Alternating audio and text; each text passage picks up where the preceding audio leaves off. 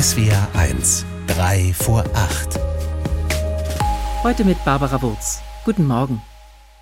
Ich muss so sieben, acht Jahre alt gewesen sein.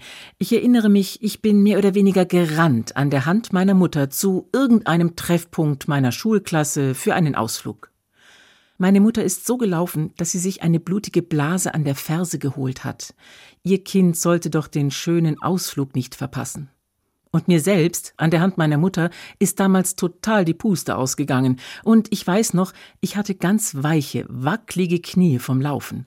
Fast hätte ich geheult, und am liebsten hätte ich aufgegeben.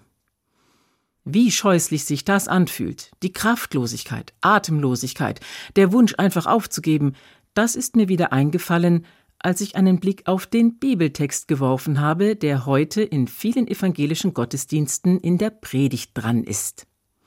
Es ist eine Stelle aus dem sogenannten Hebräerbrief, und da heißt es sinngemäß Stärkt die müden Hände und die wackligen Knie. Tut sichere Schritte mit euren Füßen, damit niemand ins Stolpern gerät.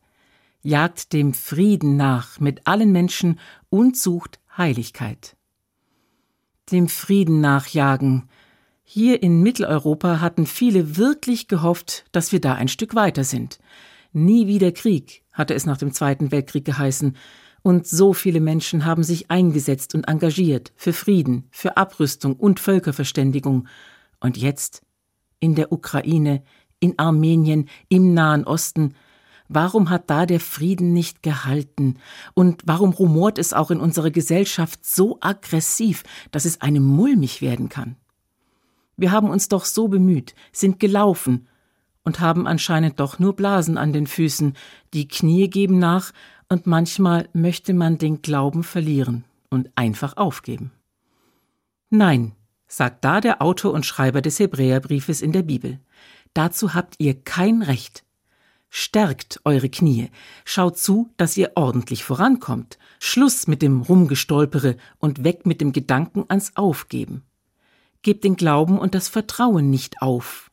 Ihr glaubt ja an Gott und nicht einfach nur an die Kraft der eigenen Beine daran, dass Gott für seine Welt Frieden will und dass Jesus an Weihnachten geboren wurde, damit dieser Wille für uns greifbar wird, dass wir Menschen heilig sein können und dass Jesus Christus mit uns mitläuft und rennt und uns mitzieht.